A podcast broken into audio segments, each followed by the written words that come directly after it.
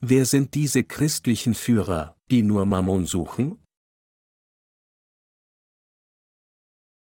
2. Könige 5, 1, 27 Naaman, der Feldhauptmann des Königs von Aram, war ein trefflicher Mann vor seinem Herrn und wertgehalten, denn durch ihn gab der Herr den Aramäern Sieg. Und er war ein gewaltiger Mann, jedoch aussätzig. Aber die Kriegsleute der Aramäer waren ausgezogen und hatten ein junges Mädchen weggeführt aus dem Lande Israel, die war im Dienste der Frau Namans. Die sprach zu ihrer Herrin, ach, dass mein Herr wäre bei dem Propheten in Samaria. Der könnte ihn von seinem Aussatz befreien. Da ging Naaman hinein zu seinem Herrn und sagte es ihm an und sprach, so und so hat das Mädchen aus dem Lande Israel geredet. Der König von Aram sprach, so zieh hin, ich will dem König von Israel einen Brief schreiben. Und er zog hin und nahm mit sich zehn Zentner Silber und sechstausend Goldgulden und zehn Feierkleider und brachte den Brief dem König von Israel, der lautete, wenn dieser Brief zu dir kommt, siehe, so wisse, ich habe meinen Knecht Naaman zu dir gesandt, damit du ihn von seinen Aussatz befreist. Und als der König von Israel den Brief las, zerriss er seine Kleider und sprach, Bin ich denn Gott, dass ich töten und lebendig machen könnte, dass er zu mir schickt, ich solle den Mann von seinem Aussatz befreien? Merkt und seht, wie er Streit mit mir sucht. Als Elisa, der Mann Gottes, hörte, dass der König von Israel seine Kleider zerrissen hatte, sandte er zu ihm und ließ ihm sagen, Warum hast du deine Kleider zerrissen? Lass ihn zu mir kommen, damit er inne werde, dass ein Prophet in Israel ist. So kam Naaman mit Rossen und Wagen und hielt vor der Tür am Hause Elisas. Da sandte Elisa einen Boten zu ihm und ließ ihm sagen, Geh hin und wasche dich siebenmal im Jordan, so wird dir dein Fleisch wieder heil und du wirst rein werden. Da wurde Naaman zornig und zog weg und sprach, Ich meinte, er selbst sollte zu mir herauskommen und hertreten und den Namen des Herrn, seines Gottes, anrufen und seine Hand hin zum Heiligtum erheben und mich so von dem Aussatz befreien. Sind nicht die Flüsse von Damaskus, Abana und Papa, besser als alle Wasser in Israel, so dass ich mich in ihnen waschen und rein werden könnte? Und er wandte sich und zog weg im Zorn. Da machten sich seine Diener an ihn heran, redeten mit ihm und sprachen, Lieber Vater, wenn dir der Prophet etwas Großes geboten hätte, hättest du es nicht getan? Wie viel mehr, wenn er zu dir sagt, wasche dich, so wirst du rein. Da stieg er ab und tauchte unter im Jordan siebenmal, wie der Mann Gottes geboten hatte. Und sein Fleisch wurde wieder heil wie das Fleisch eines jungen Knaben, und er wurde rein. Und er kehrte zurück zu dem Mann Gottes mit allen seinen Leuten. Und als er hinkam, trat er vor ihn und sprach, siehe, nun weiß ich, dass kein Gott ist in allen Landen, außer in Israel, so nimm nun eine Segensgabe von deinem Knecht. Elisa aber sprach. So wahr der Herr lebt, vor dem ich stehe, ich nehme es nicht. Und er nötigte ihn, dass er es nehme, aber er wollte nicht. Da sprach Naaman, wenn nicht, so könnte doch deinem Knecht gegeben werden von dieser Erde eine Last, so viel zwei Maultiere tragen. Denn dein Knecht will nicht mehr anderen Göttern opfern und Brandopfer darbringen, sondern allein dem Herrn. Nur darin wolle der Herr deinem Knecht gnädig sein, wenn mein König in den Tempel Rimmons geht, um dort anzubeten, und er sich auf meinen Arm lehnt und ich auch anbete im Tempel Rimmons, dann möge der Herr deinem Knecht vergeben. Er sprach zu ihm, zieh hin mit Frieden, und als er von ihm eine Strecke Weges fortgezogen war, sagte sich Gehasi, der Diener Elisas, des Mannes Gottes, siehe, mein Herr hat diesen Aramäer Naaman verschont, dass er nichts von ihm genommen hat, was er gebracht hat. So war der Herr lebt, ich will ihm nachlaufen und mir etwas von ihm geben lassen. So jagte Gehasi dem Naaman nach. Und als Naaman sah, dass er ihm nachlief, stieg er vom Wagen, ging ihm entgegen und sprach, Geht. Es gut? Er sprach, Ja. Aber mein Herr hat mich gesandt und lässt dir sagen, siehe, jetzt sind zu mir gekommen vom Gebirge Ephraim zwei von den Prophetenjüngern. Gib ihnen doch einen Zentner Silber und zwei Fallkleider. Naaman sprach, nimm zwei Zentner. Und er nötigte ihn und band zwei Zentner Silber in zwei Beutel und zwei Fallkleider und gab es seinen zwei Dienern, die trugen es vor ihm her. Und als Gehasi an den Hügel kam, nahm er es von ihren Händen und legte es beiseite im Hause und ließ die Männer gehen. Und als sie weggegangen waren, trat er vor seinen Herrn. Und Elisa sprach zu ihm, Woher, Gehasi? Er sprach, Dein Knecht ist weder hierhin noch dorthin gegangen. Er aber sprach zu ihm, Bin ich nicht im Geist mit dir gegangen, als der Mann sich umwandte von seinem Wagen dir entgegen?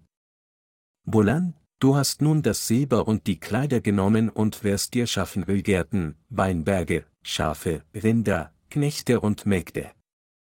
Aber der Aussatz Namans wird dir anhangen und deinen Nachkommen alle Zeit. Da ging Gehasi von ihm hinaus, aussätzig wie Schnee. Die heutige Schriftpassage stammt aus 2. Könige 5, 1, 27. Auf der Grundlage dieser Passage möchte ich die Wahrheit über Ketzerei bezeugen. Die Passage aus 2. Könige 5, 1, 27 ist das Wort der Wahrheit, das die Ereignisse aufzeichnet, die sich während des Prozesses ereigneten, in dem Feldhauptmann Naaman, ein Aussätziger, von seiner Krankheit geheilt wurde. Die Bibel zeichnet auf, Naaman, der Feldhauptmann des Königs von Aram, war ein trefflicher Mann vor seinem Herrn und wertgehalten, denn durch ihn gab der Herr den Aramäern Sieg. Und er war ein gewaltiger Mann, jedoch aussätzig. Feldhauptmann Naaman war der wichtigste Held, der seine Nation aus einer Krise gerettet hatte. Obwohl er nicht den nominellen Titel König innehatte, wurde er tatsächlich wie einer behandelt, Naaman hatte alles, was er wollte, aber er war an Aussatz erkrankt. Aussatz war eine der unheilbaren Krankheiten jener Zeit, und die Tatsache, dass Naaman mit Aussatz infiziert war, bedeutete seinen bevorstehenden Tod. Naaman stand daher der größten Herausforderung seines Lebens gegenüber. Geistlich gesprochen bezieht sich dieser Aussatz auf die Sünden der Menschheit. So wie der Tod für einen Aussätzigen unvermeidlich ist, muss jeder, der Sünde hat, den zweiten Tod erleiden, das heißt die ewige Strafe der Hölle. Als solches ist das Problem der Sünde das größte Problem für alle, während der Empfang der Vergebung der Sünde der größte Segen ist. Daher ist das allererste Problem, das jeder lösen muss, das Problem seiner Sünden. Jemand, der das Problem seiner Sünden gelöst hat, ist jemand, der in seinem Leben wirklich erfolgreich war, und ein solches Leben ist das erfolgreichste Leben. Da Feldhauptmann Naaman ein Aussätziger war, dachte er, dass er nur glücklich werden würde, wenn er von dieser Krankheit geheilt werden könnte. In der Bibel bezieht sich Aussatz auf die Sünden der Menschheit, und es heißt, dass der Sold der Sünde der Tod ist. Es steht geschrieben, denn der Sünde Sold ist der Tod, die Gabe Gottes aber ist das ewige Leben in Christus Jesus, unserem Herrn. Römer 6, 23. Gott machte hier deutlich, dass der Sold der Sünde der Tod ist. Wenn jemand das Problem seiner Sünden löst, ist er deshalb jemand, der das Problem des Todes gelöst hat. Er ist also eine wirklich erfolgreiche Person. Was mehr kann jemand sich wünschen, wenn er das Problem seines Todes gelöst hat? Es gibt nicht mehr zu wünschen, außer nur den Rest seines Lebens für die Verbreitung des Evangeliums aus Wasser und Geist zu leben. Um von seiner Krankheit geheilt zu werden, ging also Naaman nach Israel, um Elisa zu suchen. Er ging mit einem persönlichen Brief des Königs von Syrien zum König von Israel. In diesem Brief, den Naaman mitbrachte, schrieb der König von Syrien, ich sende den Feldhauptmann meiner Armee. Es gibt einen Mann namens Elisa in deinem Land, der Namans Krankheit heilen kann, und deshalb bitte ich dich, persönlich dafür verantwortlich zu sein, ihn zu heilen. Nachdem der König von Israel den Brief des Königs von Syrien gelesen hatte, zerriss er seine Kleider und sagte, Bin ich Gott? Wie kann ich diese Krankheit heilen, wenn ich nicht Gott bin? Versucht der syrische König nicht nur, mit mir Streit anzufangen? Sucht er nicht nach einem Vorwand, um uns zu erobern? Der Feldhauptmann seiner Armee erkrankte also an Aussatz, aber was hat das mit mir zu tun? Wenn man mich um einen anderen Gefallen bitten würde, könnte ich das vielleicht tun, aber wie kann ich Aussatz heilen, der von allen gefürchtet wird? Der König von Israel war völlig verärgert über die Forderung des syrischen Königs. Deshalb zerriss er in seinem Zorn seine Kleider. So geriet der Palast in Aufruhr, als der König wütend wurde. Der betreffende Mann war der Feldhauptmann der syrischen Armee. Er war nicht zu Spielen aufgelegt. Wenn diese Angelegenheit nicht erfolgreich gelöst werden würde, könnte wieder Krieg ausbrechen. Er gab niemanden, der dieses Problem lösen konnte, außer der Herrgott. Weder der König von Israel noch irgendein Führer der heidnischen Religionen konnten dieses Problem lösen. Aber Gott löste dieses Problem durch seinen Diener Elisa. Auch hier können wir die erstaunliche Macht Gottes entdecken, der durch das Evangelium aus Wasser und Geist gewirkt hat. Heute möchte ich Zeugnis des wahren Glaubens tragen und folgende Fragen ansprechen, Wer sind die wahren Diener Gottes im Christentum? Wer sind seine orthodoxen Gläubigen und wer sind Lügner? Sende Naaman zu Elisa. Es steht geschrieben, als Elisa, der Mann Gottes, hörte, dass der König von Israel seine Kleider zerrissen hatte, sandte er zu ihm und ließ ihm sagen, warum hast du deine Kleider zerrissen? Lass ihn zu mir kommen, damit er inne werde, dass ein Prophet in Israel ist. Da die Ankunft von Naaman den Hof in Aufruhr versetzte und auch Unruhe unter dem Volk auslöste, sagte Elisa dem König, Naaman zu ihm zu schicken, indem er sagte, er soll wissen, dass es einen Propheten in Israel gibt.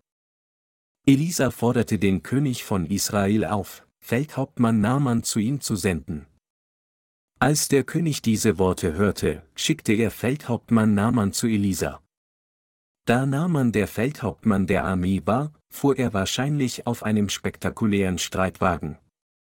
Er wäre von Wachen umgeben gewesen, als er mit einer pompösen Zeremonie an Elisas Haus ankam.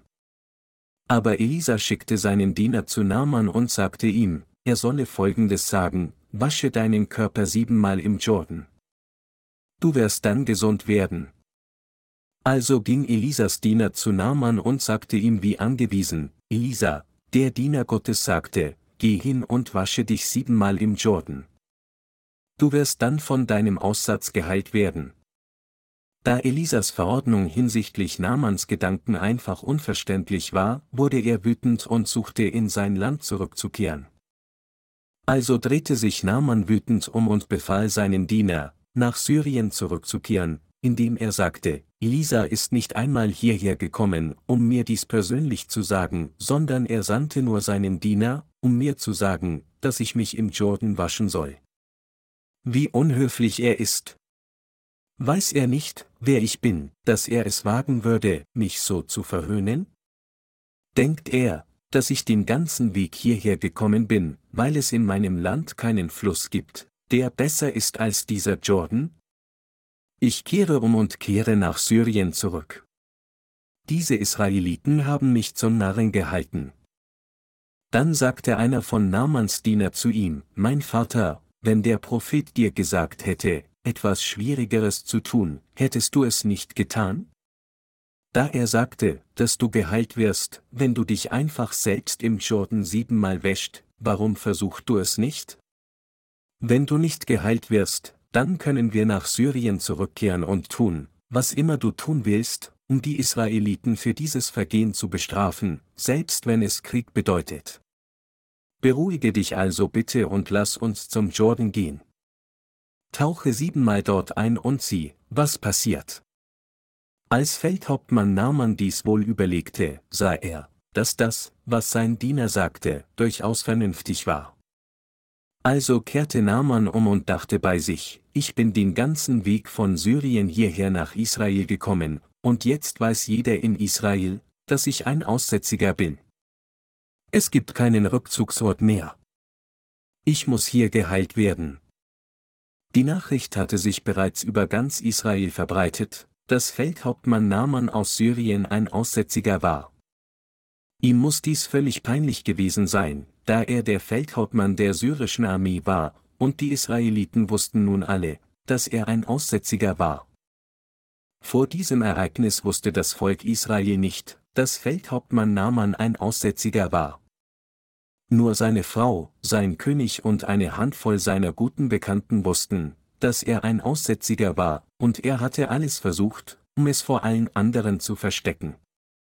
Aber ein junges Mädchen, das gefangen aus Israel weggeführt wurde, hatte zu Naaman gesagt, dass er sicherlich von seinem Aussatz geheilt werden würde, wenn er zum Propheten Elisa in Israel gehen würde, und so konnte Naaman in seiner Verzweiflung nicht umhin, als den Worten dieses Mädchens zu glauben. Das ist der ganze Grund, warum er mit einem persönlichen Brief des Königs von Syrien nach Israel gekommen war. Wenn Naaman also ungeheilt nach Syrien zurückgekehrt wäre, wäre es sehr peinlich für ihn gewesen. Er beschloss daher, es zu versuchen und zu tun, was ihm von Elisa gesagt wurde, da er bereits in Israel war. Also ging er zum Jordan und tauchte seinen Körper siebenmal in den Fluss. Augenblicklich wurde das Fleisch des Feldhauptmanns Naaman wieder heil und wurde rein. Die Bibel sagt, dann stieg er ab und tauchte unter im Jordan siebenmal, wie der Mann Gottes geboten hatte. Und sein Fleisch wurde wieder heil wie das Fleisch eines jungen Knaben, und er wurde rein. Feldhauptmann Naaman wurde vom Aussatz geheilt. Da er jetzt von seinem Aussatz geheilt war, waren all die Probleme seines Lebens gelöst. Aussatz, das heißt das Problem des Todes, war Feldhauptmann Namans größtes ungelöstes Problem in seinem Leben gewesen, aber dieses Problem war nun behoben. Die geistliche Implikation hier ist, dass Naaman nicht nur von seinen körperlichen Krankheiten geheilt war, sondern auch die Vergebung der Sünde erhielt. Er soll wissen, dass es einen Propheten in Israel gibt. In welchen Fluss in Israel tauchte Feldhauptmann Naaman siebenmal, um vollständig von seinem Aussatz geheilt zu werden? Es war der Jordan. Die Bibel sagt, dass, als Naaman sich selbst in den Jordan siebenmal eintauchte, sein Fleisch wieder rein wie das Fleisch eines jungen Knaben wurde. Worauf ich Sie hier hinweisen möchte, ist, dass, wenn die Diener Gottes das Evangelium aus Wasser und Geist predigen, sie treffsicher das Ereignis vom Jordan predigen. Der Jordan hatte auch im Alten Testament eine sehr wichtige Bedeutung. Als das Volk Israel suchte, das Land Kanaan zu betreten, das das verheißene Land war, nachdem sie gesucht hatten, mussten sie den Jordan überqueren.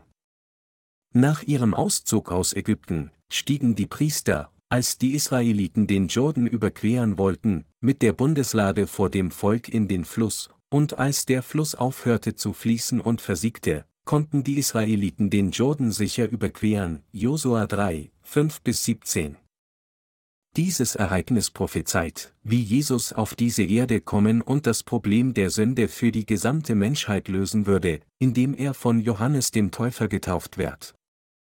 Indem er zum Jordan ging und seine Taufe von Johannes dem Täufer erhielt, trug Jesus Christus all die Sünden dieser Welt auf seinem Leib.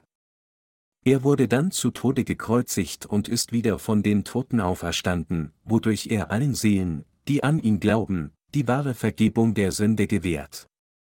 Daher liefert die heutige Schriftpassage die exakte Antwort auf die folgenden Fragen, wo können diejenigen, die an Jesus glauben, von ihren Sünden gewaschen werden?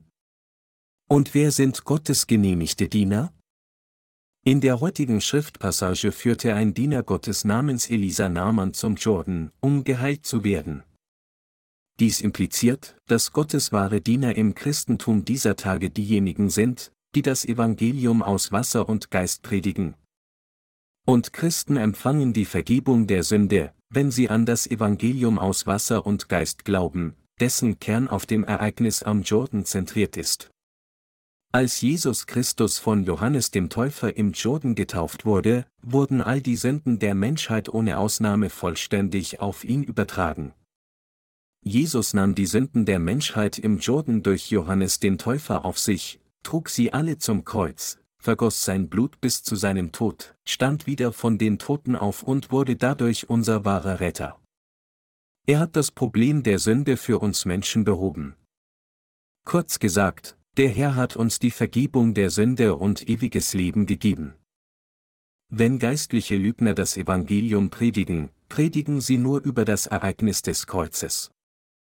Im Gegensatz dazu predigen Gottes Diener über den Glauben sowohl an die Taufe, die Jesus von Johannes dem Täufer im Jordan erhielt, als auch an das Blut, das er am Kreuz vergoss, ohne eines wegzulassen, und sie verkünden, dass Jesus jeden von all seinen Sünden durch diese zwei Ministerien gerettet hat.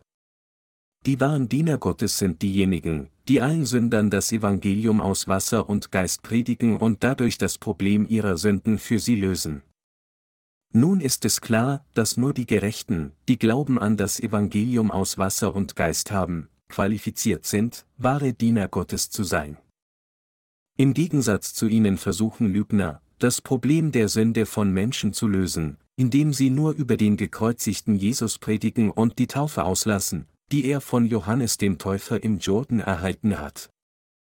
Deshalb sind so viele Menschen nicht in der Lage, das Problem der Sünden ihres Herzens zu lösen. Es sind also solche Menschen, die sich in heutige christliche Versammlungen eingeschlichen haben. Heute möchte ich das Wort Gottes zu diesem Thema teilen. Sogar heute gibt es so viele Ketzer im Christentum. Wer genau sind Ketzer im heutigen Christentum? Es ist absolut unabdingbar für uns, die richtige Antwort auf diese Frage zu kennen, wie sie im Wort Gottes geschrieben steht. Und wir müssen auch richtig erkennen, welche Art von Glauben orthodox ist. Diejenigen im heutigen Christentum, die den Sünden Jerobims folgen, selbst wenn sie bekennen, an Jesus zu glauben, sind Ketzer. Unter den christlichen Predigern in diesem Zeitalter und in dieser Zeit gibt es viele, die genauso dienen, wie Jerobeam goldene Kälber angebetet hatte. Viele der sogenannten Führer im heutigen Christentum das heißt Älteste, Pastoren und Theologen, folgen tatsächlich dem Weg Jerobims. Diese Menschen wissen nicht, wer Ketzer in christlichen Versammlungen sind. Diese Wahrheit wird in 2. Könige, Kapitel 12 des Alten Testaments gesprochen, die zeigt, dass Christen, die den Sünden Jerobims folgen, keine orthodoxen Gläubigen, sondern Ketzer sind. Tatsächlich stammen Ketzer von denen in Israel ab, die behaupteten, treu an Jehova Gott zu glauben. Mit anderen Worten, Ketzer stammen aus dem Judentum. Wir müssen begreifen, dass auch in diesem Zeitalter des Neuen Testaments Ketzer aus dem Inneren des Christentums hervorgegangen sind. So wie viele Menschen im Zeitalter des Alten Testaments ihre eigene Zerstörung erreichten, indem sie den Sünden Jerobeam folgten, folgen die meisten Christen heutzutage dem Beispiel der Sünde Jerobims. Was waren Jerobims Sünden? Obwohl Gott festgelegt hatte, dass nur die Nachkommen von Levi Priester werden konnten, machte Jerobeam Priester aus jeder Klasse von Menschen und nicht aus Levis Nachkommen. Aber nach diesem Geschehnis kehrte Jerobeam nicht um von seinem bösen Wege, sondern bestellte wieder Priester für die Höhen aus allem Volk, 1. Könige 13 Uhr und 33 Minuten. Wenn jemand von den gewöhnlichen Menschen ein Priester werden wollte, dann ernannte ihn Jerobeam auf eigene Faust zum Priestertum. Was anderes als dies kann Ketzerei sein? Die Israeliten sahen nun weder Bedarf für Jehova Gott noch sein Gesetz noch für die von ihm eingesetzten Priester noch für das Opfersystem der Gerechtigkeit und der Barmherzigkeit, das es ihnen ermöglicht hatte, von Sünde gewaschen zu werden. Im Alten Testament gibt es ein Gesetz der Errettung, das Gott festlegte, um es dem Menschen zu ermöglichen, von Sünde reingewaschen zu werden, das heißt, ein Opfersystem, und dieses Opfersystem erfordert, dass jeder, um von seinen Sünden von Gott erlassen zu werden, ihm unfehlbar gerechten Glauben anbieten musste. Gott sagte, dass es für einen Menschen, um von seinen Sünden gewaschen zu werden, ein Opfertier geben muss, um seine Sünden anzunehmen und an seiner Stelle zu sterben. Und es musste ein Priester geben, der dieses Opfer für ihn darbrachte. Wenn jemand Sünde begangen hat, indem er eines der Gebote Gottes gebrochen hat, musste er ein makelloses Tier zur Stiftshütte bringen, seine Sünden darauf übertragen, indem er seine Hände auf den Kopf dieses Opfertieres legte, das Tier töten, sein Blut entnehmen und dieses Blut dem Priester geben. Der Priester nahm dann dieses Blut, legte etwas davon auf die Hörner des Brandopferaltars, goss den Rest auf den Boden, schnitt das Fleisch in Stücke, platzierte es auf den Brandopferaltar und opferte es durch Verbrennen. Auf diese Weise wurde ein Sünder in die Lage versetzt, die Vergebung der Sünde zu empfangen. Dies war die Wahrheit, die das Problem der Menschheit von Sünde und Tod löste. So hatte Gott das Gesetz der Errettung festgelegt, dass es den Menschen ermöglichte, von Sünde gewaschen zu werden, aber König Jerobeam verdarb dieses von Gott eingesetzte Opfersystem, indem er gewöhnliche Menschen zum Priestertum ernannte. Wegen seiner Gier endete er damit, das von Gott festgelegte Gesetz der Erlösung völlig zu entweihen und zu untergraben, den von Gott geschaffenen Heißplan. Auch in heutigen christlichen Versammlungen wird fast jeder zum Priestertum ernannt. Sie ordinieren jemanden zum Dienst, der weder das Gesetz Gottes noch sein Wort kennt und der das Evangelium aus Wasser und Geist weder kennt noch daran glaubt. Das heutige Christentum ernennt Menschen, die immer noch nicht die Vergebung der Sünde von Gott erhalten haben, zu Pastoren, um Gemeinden zu führen. Diese Menschen haben anstelle von Jesus Christus goldene Kälber zu ihren Göttern gemacht, und sie bringen andere dazu, den goldenen Kälbern zu folgen, der von Gott errichtete Tempel war in Jerusalem, aber weit davon entfernt, dort anzubeten, baute Jerobeam Schreine an zwei verschiedenen Orten, Den und Bethel. Der Tempel ist, wo Gott wohnt. Gottes Tempel ist also heute seine Gemeinde, und er ist in den Herzen der Heiligen zu finden, die an das Evangelium aus Wasser und Geist glauben. Es ist Gottes Gemeinde, wohin wir gehen, um ihn anzubeten, und es ist Gottes Gemeinde, wo wir hingehen, um das Wort des Evangeliums aus Wasser und Geist durch seine Diener zu hören. In seiner Gemeinde können Sünder die Vergebung der Sünde in ihren Herzen empfangen und so alle Probleme ihrer Sünden, Krankheiten und ihres Lebens lösen. Auf diese Weise sollten Menschen von Gott durch seine Diener Segen erhalten, aber heutzutage hindern sie viele Pastoren daran, obwohl es nicht für jeden Pastor zutrifft. So wie Jerobeam das Volk Israel dazu verleitet hatte, goldene Kälber anzubeten, führen heute so viele Pastoren ihre Versammlungen in die Irre. Jeder Ketzer im Christentum ist jemand, der dem Weg Jerobeams aus dem Alten Testament gefolgt ist. Da heutige Kirchenbeamte und christliche Führer das Evangelium aus Wasser und Geist weder kennen noch daran glauben, haben sie Sünde in ihren Herzen. Selbst in diesem Moment sind sie immer noch nicht in der Lage, die Sünden ihres Herzens abzuwaschen. Trotzdem versuchen sie tagtäglich, ihre Sünden durch ihre eigenen Busgebiete wegzuwaschen. Sie machen und dienen jetzt einer götzendienerischen Religion. Obwohl sie Sünde in ihren Herzen haben, werden sie in ihren jeweiligen Gemeinden zu Diakonen, Ältesten, Pastoren und sogar Professoren an Seminaren ernannt. In Gottes Gemeinde kann jedoch nur jemand, der die Vergebung der Sünde in seinem Herzen durch Glauben an das Evangelium aus Wasser und Geist empfangen hat, in ein Gemeindeamt berufen werden, um Gottes Werk auszuführen. So wie Gott nur die Nachkommen von Levi als seine Priester eingesetzt hatte, sind es heute nur die Gläubigen an das Evangelium aus Wasser und Geist, die Gott zu seinen Dienern erhebt. Im Gegensatz zu Ketzern, die Sünder in Kirchenämter berufen, setzt Gott nur die Gerechten, die an das Evangelium aus Wasser und Geist glauben, als Amtsträger in seine Gemeinde ein.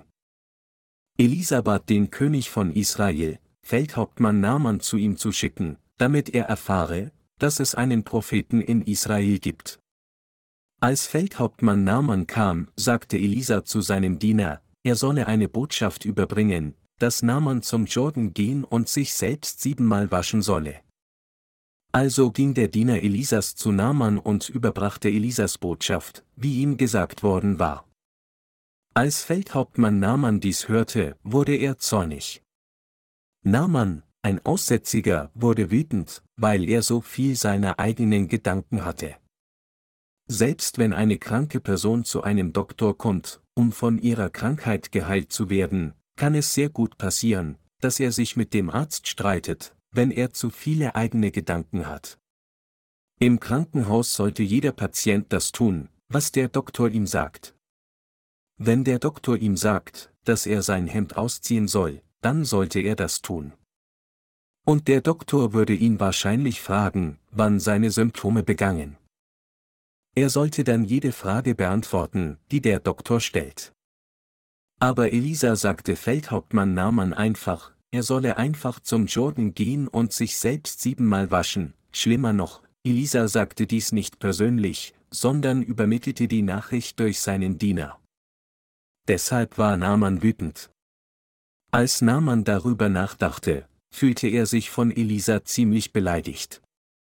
In seinen fleischlichen Gedanken hatte er gedacht, dass Elisa zu ihm persönlich kommen würde, seine Hände auf seine Krankheit legen und seinen Aussatz mit den Worten heilen würde, sei geheilt im Namen Jehovas. So drückte Feldhauptmann Naaman seine Gedanken aus, indem er sagte, ich meinte, er selbst sollte zu mir herauskommen und hertreten und den Namen des Herrn, seines Gottes, anrufen und seine Hand hin zum Heiligtum erheben und mich so von dem Aussatz befreien. 2. Könige 5, 11. Naaman hatte erwartet, dass der Diener Gottes zumindest zu ihm kommen und ihn heilen würde, indem er ihm die Hände auflegte und irgendeinen Zauberspruch sang. So führen auch heute noch Christen, die nicht wiedergeboren wurden, abergläubische Glaubensleben. Solche abergläubischen Überzeugungen sind darauf zurückzuführen, dass sie ihren eigenen fleischlichen Gedanken gefolgt sind und nicht dem Wort Gottes. Die Bibel sagt jedoch, denn die da fleischlich sind, die sind fleischlich gesinnt, die aber geistlich sind, die sind geistlich gesinnt. Aber fleischlich gesinnt sein ist der Tod, und geistlich gesinnt sein ist Leben und Friede. Denn fleischlich gesinnt sein ist Feindschaft gegen Gott, weil das Fleisch dem Gesetz Gottes nicht untertan ist, denn es vermag es auch nicht. Die aber fleischlich sind, können Gott nicht gefallen, Römer 8, 5 bis 8. Wenn sie ihre fleischlichen Gedanken nicht verleugnen, dann können sie niemals an das Evangelium aus Wasser und Geist glauben noch dem folgen, sondern sie werden stattdessen damit enden, in abergläubische Überzeugungen zu fallen. So denken unter den heutigen Christen viele Menschen fleischlich, wenn ich Busgebete an Gott darbringe, wird er meine Sünden reinwaschen. Es gibt auch andere, die denken, dass, wenn sie auf einen Berg gehen und während des Fastens zu Gott bieten, Gott Mitleid für sie haben und all ihre Sünden wegwaschen würde. Diejenigen, die während des Fastens Busgebete darbringen, tun so, weil sie denken, dass, wenn sie ihren körperlichen Hunger ertragen und ihre Busgebete darbringen, Gott ihnen deswegen irgendwie gnädig sein und all ihre Sünden wegwaschen würde. Aber solche Überzeugungen und solche Busgebete sind alle abergläubisch. Die Sünden der Menschheit werden nur durch Glauben an das Evangelium aus Wasser und Geist weggewaschen, das der Herr der Menschheit gegeben hat. Viele Christen denken auch, dass, wenn sie zu einigen geistlich begabten Menschen gehen und sie bitten, mit dem Auflegen der Hände für sie zu beten, ihre Sünden weggewaschen und behoben werden würden. Also wollen sie jemanden finden, der geistlich begabt zu sein scheint, und ihn für sie beten lassen, während er ihnen die Hände auflegt. Dies unterscheidet sich nicht von den abergläubischen Praktiken der Vergangenheit, so wie unsere Vorfahren versuchten, Unglück abzuwehren oder von Krankheiten geheilt zu werden, indem sie einen Schamanen aufforderten, verschiedene heidnische Rituale und Zaubersprüche durchzuführen, versuchen auch heutige Christen, den Erlass von Sünden zu erhalten oder Heilung zu erlangen, indem sogenannte geistlich begabten Pastoren Ältesten oder Diakone für sie beten, während sie ihnen die Hände auflegen. So werden die Christen von heute von solchen betrügerischen Lügnern getäuscht. Ketzer innerhalb christlicher Versammlungen sind diejenigen, die das Evangelium aus Wasser und Geist nicht kennen und nur das Blut am Kreuz predigen, anstatt das Evangelium aus Wasser und Geist. Diese Menschen sind Ketzer, die andere falsch lehren, dass ihre Sünden durch Busgebiete weggewaschen werden, die Ketzer werden anderen durch Fehlen der geistlichen Frucht offenbart. Wie offenbart sich die Frucht der heutigen Ketzer? Die Frucht ihres Glaubens zeigt sich in ihrem Streben nach materiellem Wohlstand. So sagte Jesus selbst Folgendes über die falschen Propheten, hütet euch vor den falschen Propheten. Ihr werdet den Baum an seiner Frucht erkennen. Kann ein guter Baum schlechte Frucht tragen? Es gibt in der Tat viele christliche Führer wie Gehasi vor Gott. Wenden wir uns hier 2. Könige 5, 15 bis 16 zu, und er kehrte zurück zu dem Mann Gottes mit allen seinen Leuten.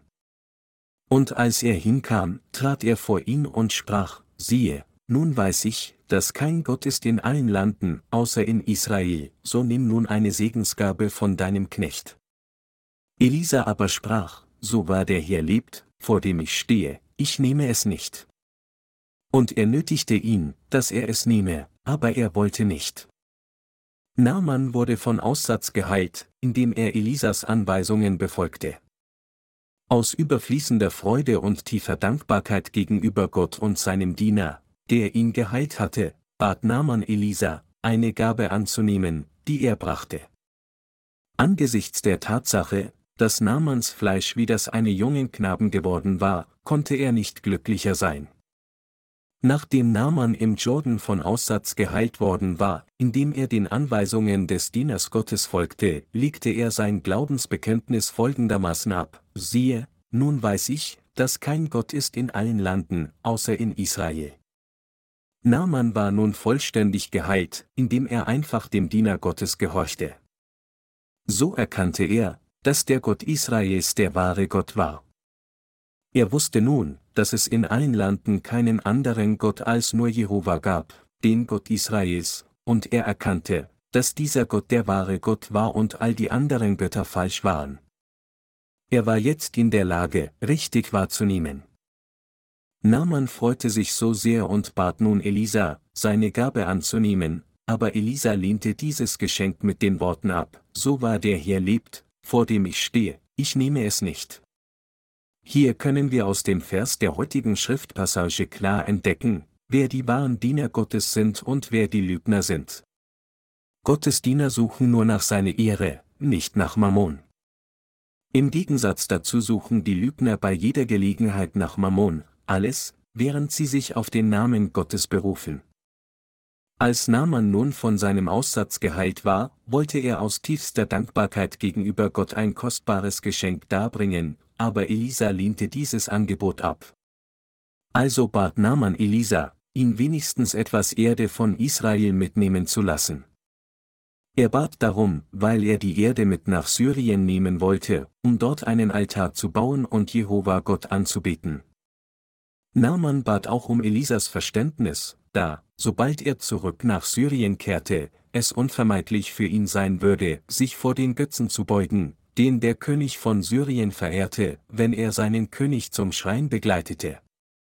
So suchte er dafür Erlaubnis von Elisa. Wenn der König von Syrien seinem Götzengott opferte, beugte sich der König vor diesem heidnischen Gott, während er sich auf Naaman stützte, und zu dieser Zeit musste sich auch Naaman beugen. Obwohl Naaman nun glaubte, dass nur Jehova Gott Israels der wahre Gott sei, würde es für ihn bei seiner Rückkehr nach Syrien unvermeidlich sein, sich gegen seinen Willen vor einem heidnischen Gott zu beugen. Naaman bat Elisa, dies zu verstehen. Werfen Sie einen Blick auf das Herz dieses Mannes, des Feldhauptmanns der syrischen Armee, der nach seiner Heilung von Aussatz nach Hause zurückkehrt. Er wollte die Erde Israels mitnehmen. Die Linie des Glaubens war nun klar gezogen. Naaman erkannte nun, dass der Gott Israels der wahre Gott war, und die Linie des Glaubens war in seinem Herzen klar gezogen. Wie aufrichtig war also sein Glaube? Sobald Naaman nach Syrien zurückkehrt, würde er seiner Frau von Jehova Gott erzählen und auch mit seinen Freunden über ihn sprechen. Würde dann nicht in Syrien verkündet werden, dass Jehova Gott der wahre Gott sei? Würde dies nicht geschehen? Es würde sicher. Da Naaman erkannte, dass nur der Gott Israels der wahre Gott war und nur das Volk Israel das wahre Volk Gottes, geistlich gesprochen, war er nun einer des Volkes Israel geworden. wenn er in sein Land zurückkehrte, würde er diese Nachricht in der ganzen Nation verbreiten, und Syrien würde dann geistlich eine Nation Gottes werden.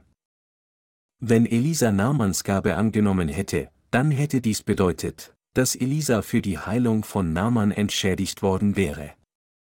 Wäre dies geschehen, hätte Naaman gedacht, dass er seine Schuld an Elisa für die Heilung von seinem Aussatz zurückgezahlt hätte, und so wäre er nicht länger dankbar gewesen, sondern hätte stattdessen in seinem Land weiterhin Götzen angebetet.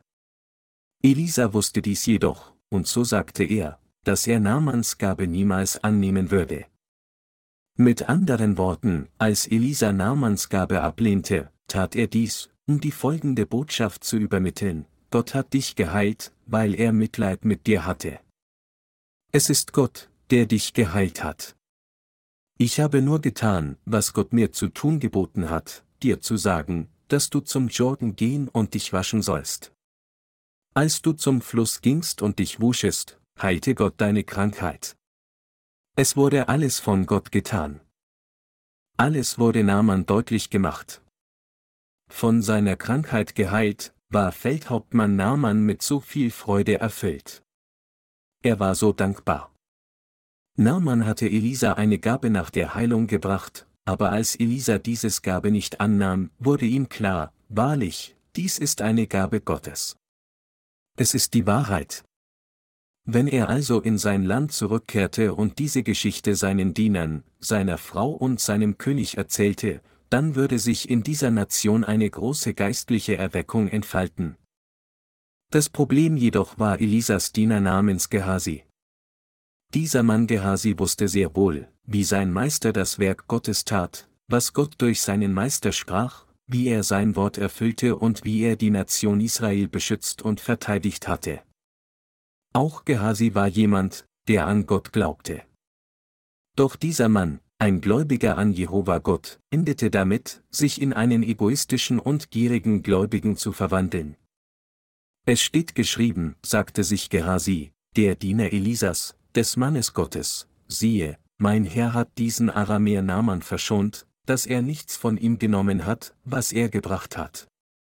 So war der Herr lebt, ich will ihm nachlaufen und mir etwas von ihm geben lassen. 2. Könige 5, 20. Im Gegensatz zu Elisa, der gesagt hatte, so war der Herr lebt, vor dem ich stehe, ich nehme es nicht, sagte Gehasi, so war der Herr lebt, ich will etwas von ihm nehmen. Diese beiden Männer hatten eine völlig gegensätzliche Denkweise. Es ist, weil Menschen wie Gehasi als Männer des Tuches im heutigen Christentum arbeiten, dass so viele Ketzer entstehen und gedeihen. Ketzer entstehen nicht außerhalb des Christentums. Sie entspringen Christen, die bekennen, an Jesus zu glauben, insbesondere von Kirchenmännern, die innerhalb christlicher Versammlungen ministrieren. Gehasi rannte hinter Naaman her und sagte zu ihm, Mein Meister hat mich gesandt, um dich um dies und jenes zu bitten. Ich bin hier, weil gerade einige junge Schüler aus einer anderen Region gekommen sind, da mein Meister Lehrer ist, und sie etwas Geld brauchen, um sich zu kleiden und es auszugeben. Mit dieser Ausrede versuchte Gehasi, materiellen Gewinn von Naaman zu erlangen.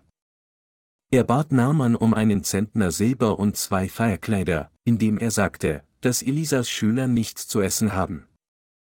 Dieser Mann kannte keine Scham.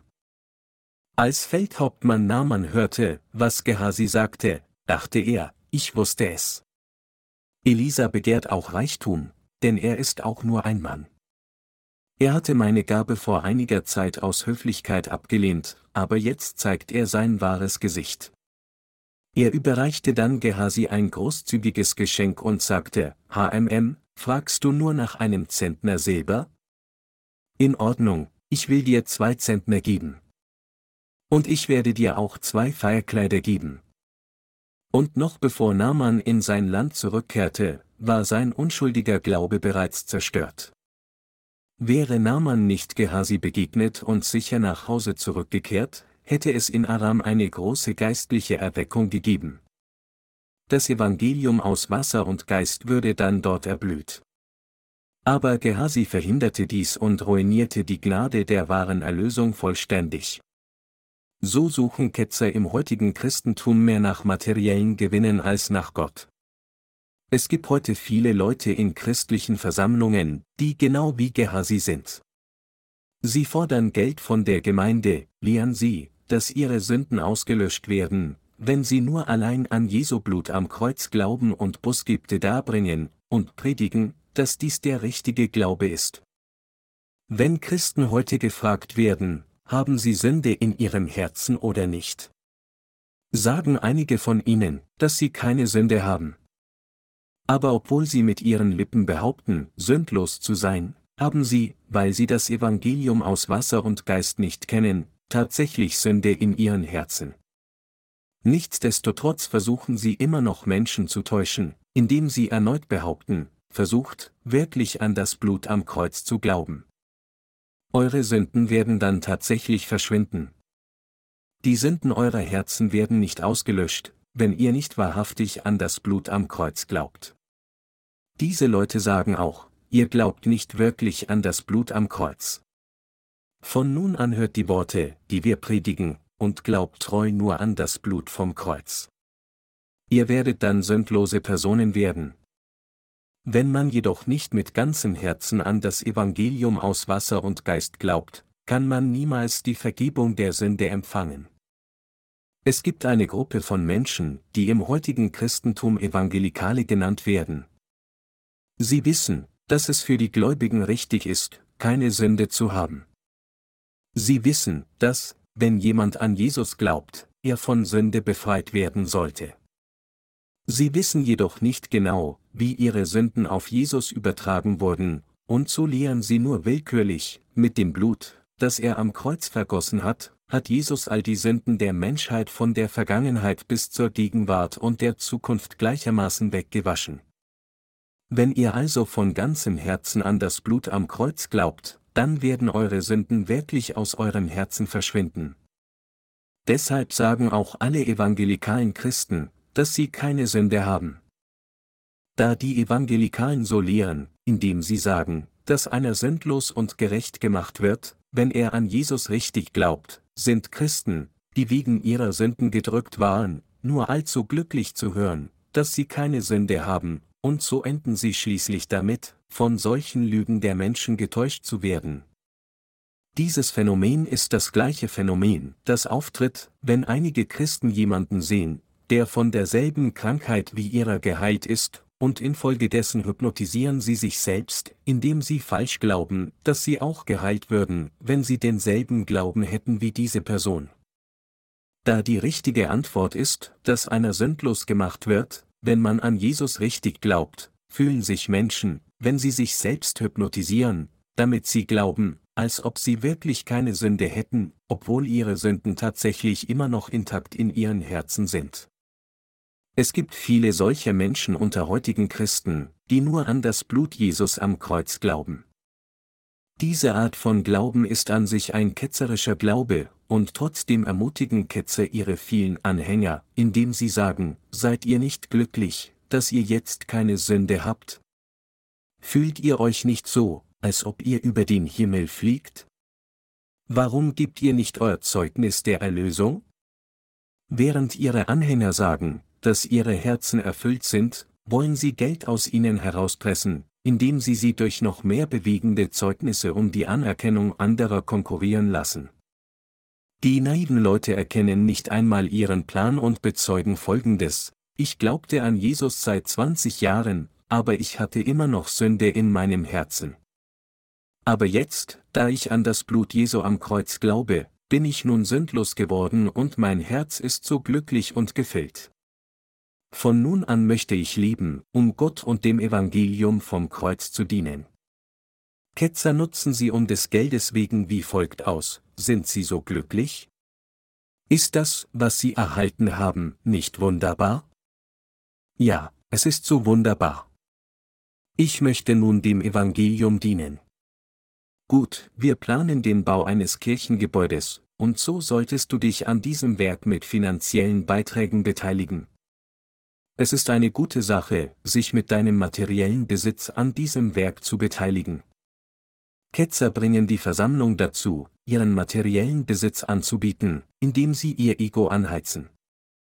Sie sagen zu ihnen, es ist so ein Segen, dein Zeugnis zu hören. Und wann immer sie sich versammeln, bitten sie die Versammlung, Zeugnis zu geben. Und sie entlocken ihnen Geld. Was Ketzer immer wollen, ist immer Geld. Sie quetschen auf verschiedene Weise Geld aus ihrer Gemeinde. Wenn sie ein Erweckungstreffen abhalten, lassen sie die Teilnehmer Opfergaben bringen. Um ihre Gemeinde zu Opfergaben zu drängen, zitieren die Lügner oft die Bibel, wie zum Beispiel die folgende Passage, dreimal im Jahr soll alles, was männlich ist in deiner Mitte, vor dem Herrn, deinem Gott, erscheinen, an der Stätte, die der Herr erwählen wird, zum Fest der ungesäuerten Brote, zum Wochenfest und zum Laubhüttenfest. Sie sollen aber nicht mit leeren Händen vor dem Herrn erscheinen, sondern ein jeder mit dem, was er zu geben vermag, nach dem Segen, den dir der Herr dein Gott, gegeben hat, 5. Mose 16, 16 bis 17. Wann immer ihre Kirchen ein Erweckungstreffen abhalten, gibt es einen großen Stapel vollgestopfter Umschläge mit Opfergaben. Und bevor der Prediger seine Predigt beginnt, nennt er jeden Namen aller Leute, die diese Umschläge brachten, dankt Gott in seinem Gebet und bittet ihn, sie besonders zu segnen. Nur durch Greifen eines Opferumschlags können sie etwa sagen, wie viel Geld er enthält. Sie halten Erweckungstreffen ab, um die Gemeinde für Geld ausnutzen, und ihr Zweck ist es, Menschen zum Christentum zu bekehren, nur um unter jeden Vorwand Geld aus ihnen herauszupressen. Das ultimative Ziel ihres Dienstes ist Geld. Werfen Sie einen Blick auf die Kirchen, die sich wegen ihrer Geschichte und Tradition rühmen. Letztlich, nachdem sie so viel Geld wie möglich aus ihrer Gemeinde herausgequetscht haben, geben sie alles aus, um ein extravagantes Kirchengebäude zu bauen. Auch wenn es von einem Elendsviertel umgeben ist, die Kirche selbst ist erstaunlich herrlich und groß. Wenn Ketzer ein großes Kirchengebäude in ihrer ganzen Lebenszeit des Dienstes bauen können, denken sie, dass es ein großer Erfolg ist. Wir erkennen einen Baum an seiner Frucht. Die von Ketzern geborene Frucht ist das Streben des Mammons. Sie ziehen Geld sogar aus armen Mitgliedern heraus, egal welche Mittel es braucht. Um Geld aus ihrer Gemeinde herauszwischen, ziehen sie sie in einen Wettbewerb um Zeugnisse. Sie tun dies, indem sie Folgendes sagen, jemand brachte einen großen Beitrag dar. Diese Schwester brachte sogar das Geld, das sie für ihre Hochzeit gespart hatte. Ist dies nicht erstaunlich? Ich bin so dankbar. Ich bin so inspiriert vor Gott. Ein gewisser Bruder brachte eine Menge Geld, sobald er in unsere Gemeinde kam, das Wort des Evangeliums hörte und an Jesus glaubte. Ein anderer Bruder opferte 5000 Dollar, obwohl sein Gehalt eher gering ist. Was sie die meiste Zeit sagen, ist dies, wer hat so viel Opfergaben geopfert und wer dient jetzt mehr. Sie sagen der Versammlung, dieser Bruder hat erst vor kurzem die Vergebung der Sünde erhalten, und doch hat er so viel Geld geopfert. So wie er am Anfang einen großen Beitrag darbrachte, gibt er auch jetzt noch großzügig. Noch mehr, er bot seinen ganzen Besitz an, und als ob dies nicht genug wäre, nahm er sogar einen Bankkredit auf und gab dieses Geld der Kirche. Es sind keine anderen als diese Menschen, die Ketzer sind. Es ist ein geistlicher Betrug, nur Opfergaben in der Stunde des Gottesdienstes zu verlangen. Mit Bezug auf Naaman hatte Elisa zum König von Israel gesagt, er soll erfahren, dass es einen Propheten in Israel gibt. Selbst wenn wir ein Erweckungstreffen abhalten, müssen wir das Evangelium aus Wasser und Geist predigen. Jeder muss an das Evangelium aus Wasser und Geist glauben und so die Qualifikation erlangen, von Gott gesegnet zu werden. Wenn jemand an das Evangelium aus Wasser und Geist glaubt, dann empfängt er die Segnungen Gottes. Deshalb sagt Gottes wiedergeborene Gemeinde zu allen, dass sie an das Evangelium aus Wasser und Geist glauben sollen, anstatt irgendeine Opfergabe für die Gemeinde zu fordern.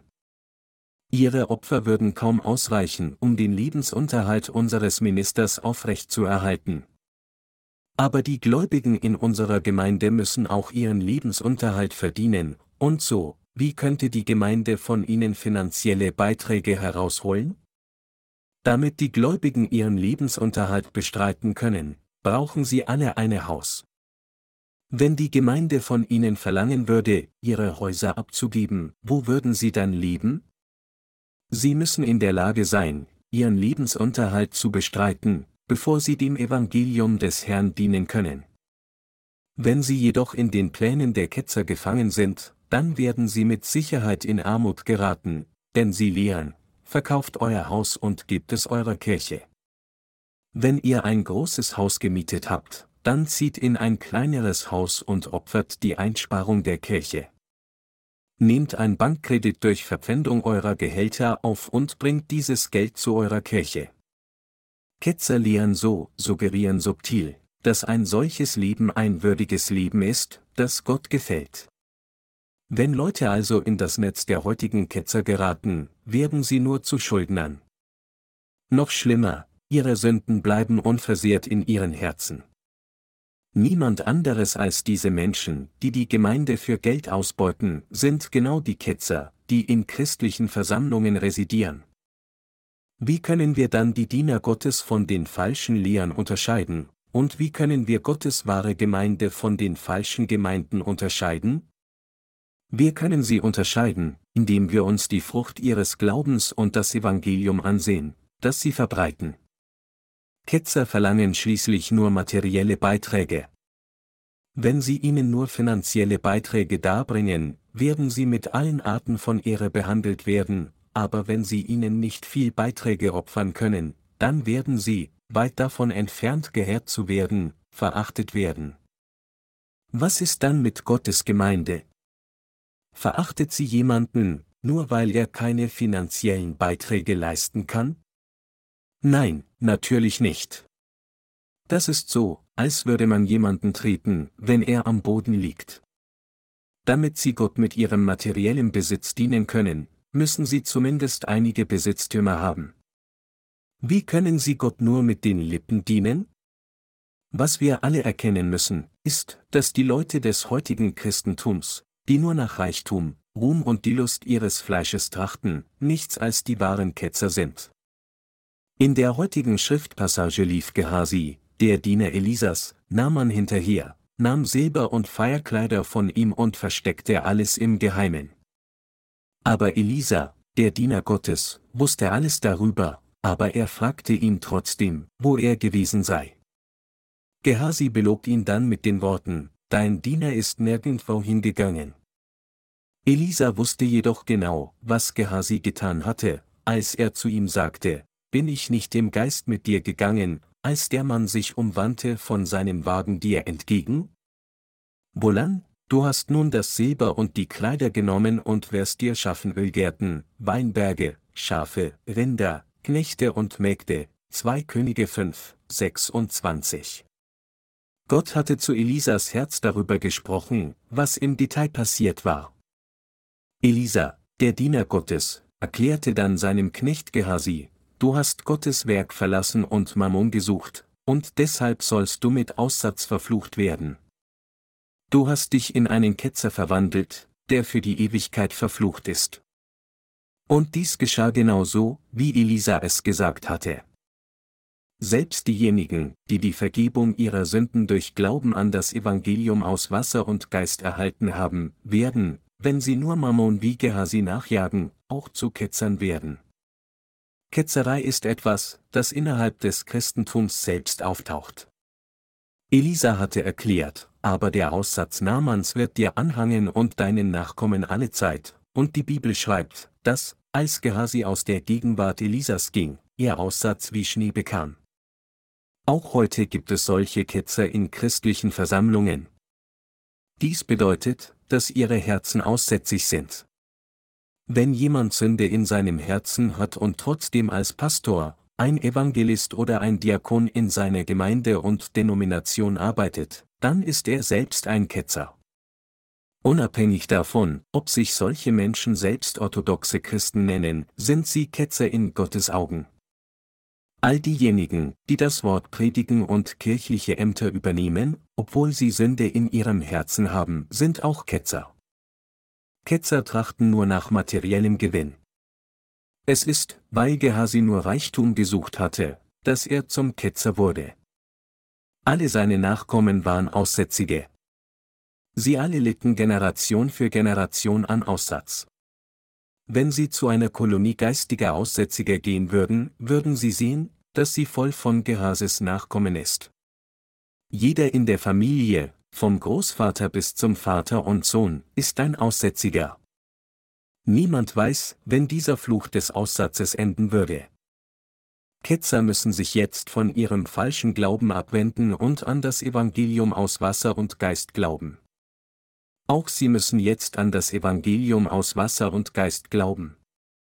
Geistlich gesprochen, diejenigen, die Sünde in ihren Herzen haben, obwohl sie bekennen, an Jesus als ihren Retter zu glauben, sind Ketzer. Viele Christen glauben nur vage an Jesus als ihren Retter, aber jetzt müssen sie konkreter glauben, dass Jesus die Sünden der Menschheit auf sich genommen hat, indem er von Johannes dem Täufer im Jordan getauft wurde, am Kreuz starb, wieder von den Toten auferstand und dadurch unser wahrer Retter geworden ist. Unter den heutigen Christen sind diejenigen, die nicht an das Evangelium aus Wasser und Geist glauben, Ketzer.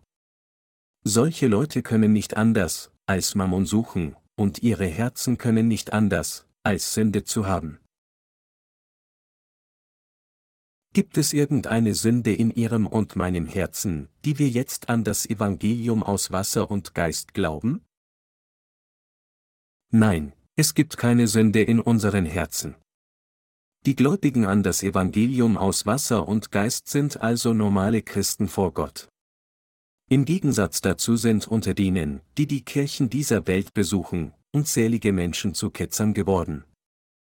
Obwohl es so viele Christen auf der ganzen Welt gibt und so viele Menschen bekennen, an Jesus zu glauben, sind Kirchen und Denominationen voller Ketzer. Das Mainstream-Christentum wird von so vielen Ketzern geplagt. Obwohl diese Christen alle behaupten, dass ihre Versammlungen orthodox sind, sind sie tatsächlich voller Ketzer. Aber es ist nicht ihr Wollen, dass sie sich in Ketzer verwandelt haben. Weil sie von Lügnern falsch gelehrt worden sind, endeten sie als Ketzer. Wenn Sie mit den sogenannten christlichen Führern unter den Evangelikalen sprechen, werden Sie sehen, dass sie das Evangelium aus Wasser und Geist nicht kennen.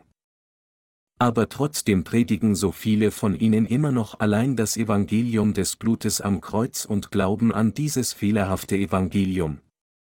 Ihr Evangelium ähnelt dem Evangelium aus Wasser und Geist, unterscheidet sich aber tatsächlich davon. Es bringt seinen Gläubigen nur einen Fluch, weil es ein anderes Evangelium ist, was der Herr tadelte, aber auch wenn wir oder ein Engel vom Himmel euch ein Evangelium predigen würde, das anders ist, als wir es euch gepredigt haben, der sei verflucht. Wie wir eben gesagt haben, so sage ich es abermals, wenn jemand euch ein Evangelium predigt, anders als ihr es empfangen habt, der sei verflucht, Galater 1, 8 bis 9. Gottes Gemeinde ist die Versammlung derer, die an das Evangelium aus Wasser und Geist glauben. Sie ist die Versammlung derer, die von den Sünden der Welt durch Glauben an das Evangelium aus Wasser und Geist erlassen und gerettet wurden. Überall wo die Gläubigen an das Evangelium aus Wasser und Geist in dieser Welt versammelt sind, ist Gottes Gemeinde. Die Mitglieder der Gemeinde Gottes sind diejenigen, die die Vergebung der Sünde durch Glauben an das Evangelium aus Wasser und Geist empfangen haben. Wie haben sie die Vergebung der Sünde empfangen? Sie haben sie durch Glauben an das Evangelium aus Wasser und Geist erreicht. Wenn Ketzer jedoch gefragt werden, wie haben sie die Vergebung der Sünde empfangen, sagen sie, ich habe sie durch Glauben an das Blut am Kreuz erhalten. Wenn sie erneut gefragt werden, haben sie dann keine Sünde? Ist Ihr Gewissen wirklich sündlos oder nicht? Sagen die meisten von Ihnen, dass Sie immer noch Sünde haben. Wenn Ihre Herzen gründlich untersucht werden, zeigt sich, dass Ihre Sünden in Ihnen immer noch intakt sind. Diese Menschen sind Ketzer. Sie kennen weder das Evangelium aus Wasser und Geist noch wollen sie daran glauben. Doch einige von ihnen sagen, dass sie auch das Evangelium aus Wasser und Geist kennen. Aber wenn sie gefragt werden, wenn sie dieses wahre Evangelium kennen, erzählen sie uns davon, können sie nicht wirklich etwas über das Evangelium aus Wasser und Geist sagen. Einige von ihnen können vielleicht auswendig über das Evangelium aus Wasser und Geist sprechen, aber wenn wir ihnen immer wieder Fragen stellen, können wir schließlich feststellen, dass sie dieses Evangelium nicht wirklich kennen. Die Apostel in der Zeit der frühen Gemeinde hatten auch das Evangelium aus Wasser und Geist. Dieses Evangelium, mit anderen Worten, hatte auch im apostolischen Zeitalter existiert. Genau wie wir glaubten der Apostel Paulus, der Apostel Petrus und der Apostel Johannes alle an das Evangelium aus Wasser und Geist und predigten es. Mit Vergehen der Zeit wurde das Christentum jedoch verweltlicht. Konstantin der Große erklärte das Christentum zur Staatsreligion des römischen Reiches. Von da an verschwand das Evangelium aus Wasser und Geist, und das Evangelium von nur dem Vergießen des Blutes am Kreuz wurde angenommen, als ob es das wahre Evangelium wäre. Danach verschwand der Glaube an das Evangelium aus Wasser und Geist, und jeder wurde als Christ anerkannt, wenn er nur bekannte, an Jesus zu glauben. Deshalb gibt es so viele Ketzer innerhalb christlicher Versammlungen. Wir haben von vielen Pastoren und Evangelisten im Ausland zu uns sagen gehört, dass sie durch Lesen unserer Bücher den Erlass der Sünde erhalten haben. Sie haben uns dies nicht geschrieben, weil wir ihnen irgendwie gesagt haben, dass sie solche Zeugnisse schreiben sollen. Es ist, weil sie tatsächlich die Vergebung der Sünde durch Glauben an das Evangelium aus Wasser und Geist erhalten hatten, dass sie uns E-Mails senden.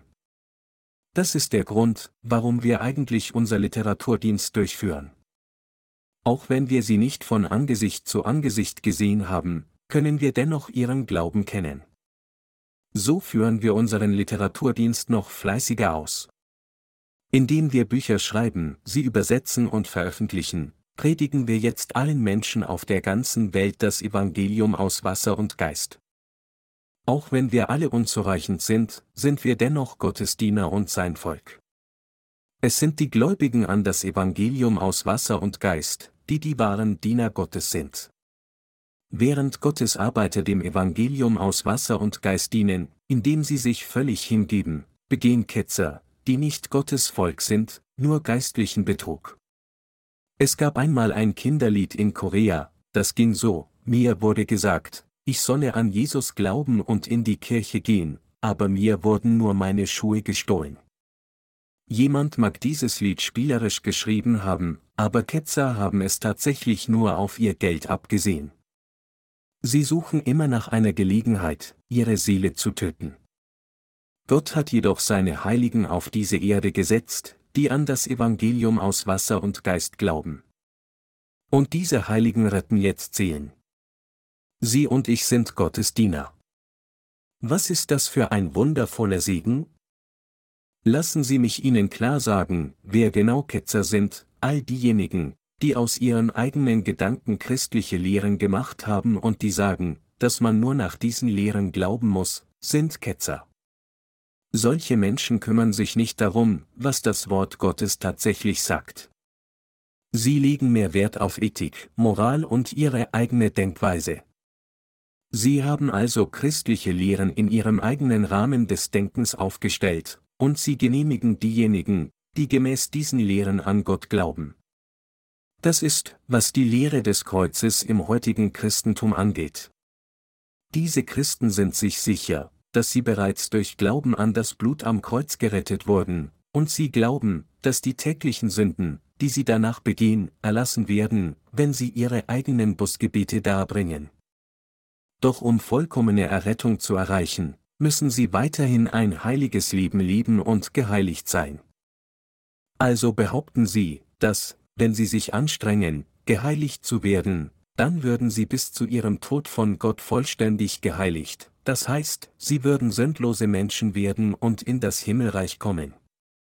Das ist, was die meisten Christen heutzutage glauben.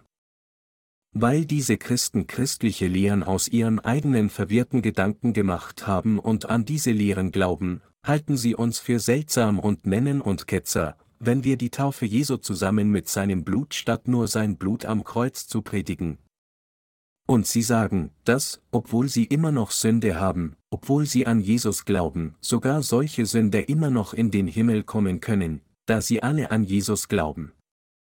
Im Gegensatz dazu sagen die Gläubigen an das Evangelium aus Wasser und Geist, dass sie überhaupt keine Sünde haben, und genau deshalb nennen uns diese christlichen Sünder Ketzer.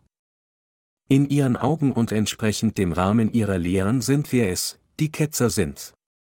Aber vom Rahmen des Wortes Gottes aus betrachtet sind sie es, die Ketzer sind, und wir orthodoxe Gläubige. Wie Sie hier sehen können, ist der menschliche Rahmen der Gedanken sehr gefährlich. Deshalb muss jeder, der an Jesus glaubt, seine eigenen Gedanken beiseite schieben. Wir haben gesehen, wie auch Feldhauptmann Naaman seine eigenen Gedanken beiseite geworfen und sich nach den Worten des Dieners Gottes siebenmal in den Jordan getaucht hatte, und wie dadurch sein Fleisch vollständig geheilt und wie das Fleisch eines jungen Knaben wurde. Wir müssen unsere fleischlichen Gedanken wegwerfen und auf das hören, was Gott sagt, seine Diener anerkennen und hören, was diese Diener Gottes zu uns sagen. Und wir müssen dem Evangelium aus Wasser und Geist folgen. Angesichts der Tatsache, dass das Christentum in seiner Gesamtheit wirklich dem Glauben der Ketzerei verfallen ist, werden mich viele Christen, wenn ich dieses Thema unverblümt anspreche, wahrscheinlich heftig angreifen, weit davon entfernt, ihre Realität zu erkennen. Vor diesem Hintergrund plane ich, die Realität der Ketzerei Schritt für Schritt auf der Grundlage des Wortes Gottes zu erklären, damit Sie es verstehen können. Ich werde Sie dazu bringen, umzukehren und zum wahren Evangelium aus Wasser und Geist zurückkehren. Ich bin sicher, dass Gott dies herbeiführen wird. Ich bin Gott dankbar dafür, dass er uns glauben ließ, dass Jesus alle unsere Sünden auf sich genommen und sie weggewaschen hat, indem er von Johannes dem Täufer im Jordan getauft wurde, und dass er uns trotz unserer Unzulänglichkeiten zu seinen Dienern gemacht hat. Jetzt, da wir die Vergebung der Sünde durch Glauben an das Evangelium aus Wasser und Geist erhalten haben, müssen wir unsere Herzen und Gedanken Gott widmen. Uns Gott anzuvertrauen bedeutet, unser Herz, unsere Gedanken und unsere Entschlossenheit mit dem Willen Gottes zu vereinen und uns Gott anzubieten, um von ihm gemäß seinem Willen gebraucht zu werden. Es ist dann, dass Gott uns als seine Werkzeuge seiner Gerechtigkeit gebraucht. Wenn wir jedoch unseren Geist und unseren Körper Gott nicht darbringen, selbst nachdem wir die Vergebung der Sünde erhalten haben, dann werden unsere Körper zu Werkzeuge der Sünde. Wenn wir nicht achtsam sind, können wir uns auch in Gehasi verwandeln. Es ist auch für uns durchaus möglich, dass wir wie Gehasi werden. Gehasi hatte unter Elisa gearbeitet, und doch verwandelte er sich in einen Ketzer. Nachdem wir die Vergebung der Sünden empfangen haben, werden wir, wenn wir uns mit Gottes Gemeinde vereinen und uns gemeinsam am Werk zur Unterstützung und dem Dienst für sein Evangelium beteiligen, in der Lage sein, als geschätzte Diener Gottes zu leben und auch als gute und treue Diener in seinen Augen genehmigt sein. Wenn wir dies jedoch nicht tun, dann werden wir wie Gehasi werden und Gottes Tadel hören, treibt diese wertlosen Diener hinaus. Es ist nicht, weil wir irgendwie geistig, verdienstvoll oder gutmütig sind, dass wir dem Herrn dienen können. Es ist, wenn wir unseren Körper und Geist Gott darbringen, dass er uns erhebt, um gebraucht zu werden, und so werden wir zu Werkzeugen seiner Gerechtigkeit, nachdem wir die Vergebung der Sünde erhalten haben. Ich ermahne Sie alle, dies zu erkennen und daran zu glauben. Es ist niemals durch unseren eigenen Willen, dass etwas Geistliches erreicht wird. Sie sollten sich Gott anvertrauen. Lassen Sie Gott für Sie sorgen. Bitten Sie ihn, Sie zu beschützen und Sie zu segnen. Auch wenn Sie und ich die Vergebung der Sünde erhalten haben, egal wie stark und zielstrebig wir sein könnten, wenn wir uns Gott nicht anvertrauen, werden sich unsere Körper in die Werkzeugen der Ungerechtigkeit hin zur Sünde kehren. Auch gebt nicht der Sünde eure Glieder hin als Waffen der Ungerechtigkeit, sondern gebt euch selbst Gott hin, als solche, die tot waren und nun lebendig sind, und eure Glieder Gott als Waffen der Gerechtigkeit. Römer 6, 13. Es gibt hier keine Ausnahme. Das gilt auch für Sie und mich gleichermaßen. Wenn ich das Werk Gottes nicht weiter ausführe, werde ich auch damit enden, zu einem Instrument der Sünde zu werden. Wenn diese Erweckungsversammlung vorbei ist, werde ich nach Hause zurückkehren und an meinen neuen Büchern arbeiten, wie es mir anvertraut ist, wenn ich diese Arbeit erledigt habe, werde ich zum Inje Jüngerschafts-Ausbildungszentrum gehen und dort arbeiten, und wann immer wir wieder ein Erweckungstreffen abhalten, werde ich da sein, um zu predigen.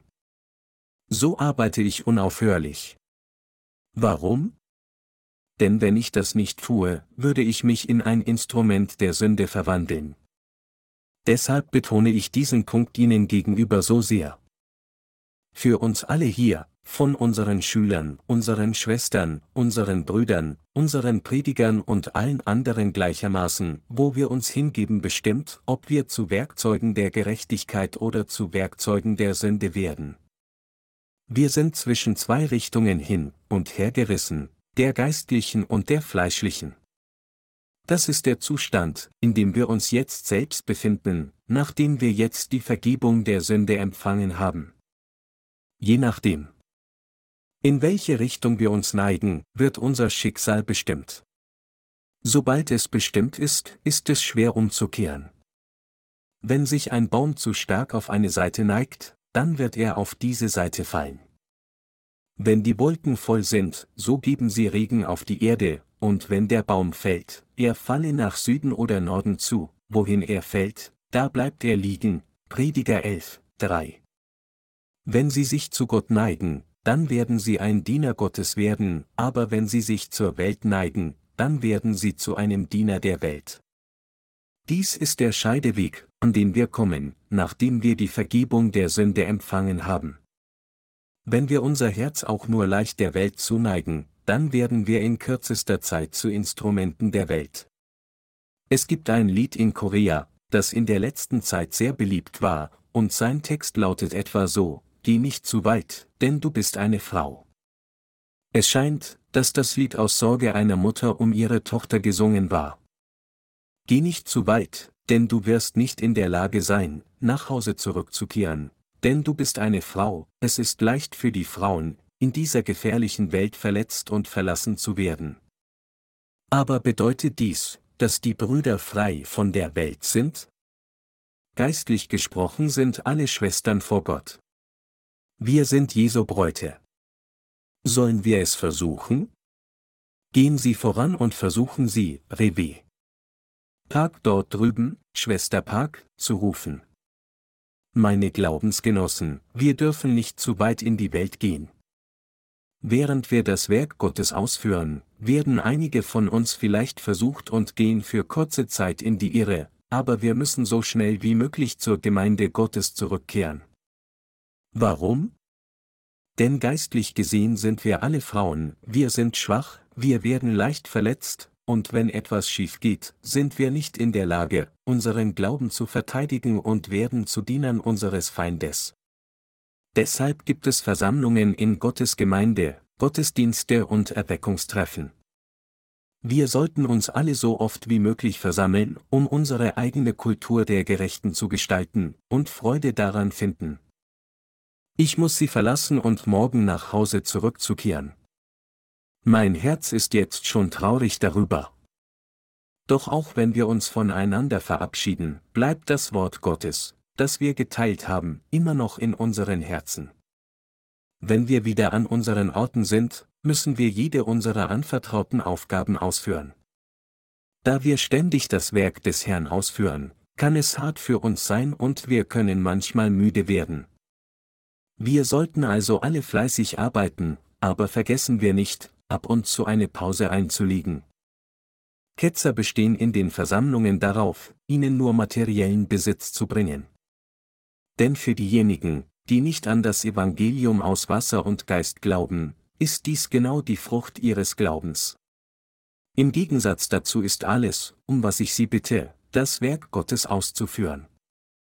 Sie mögen nur ein Laie sein, aber wenn es möglich ist, bitte ich Sie, sich an diesem Werk zu beteiligen, um dem Herrn gemeinsam zu dienen.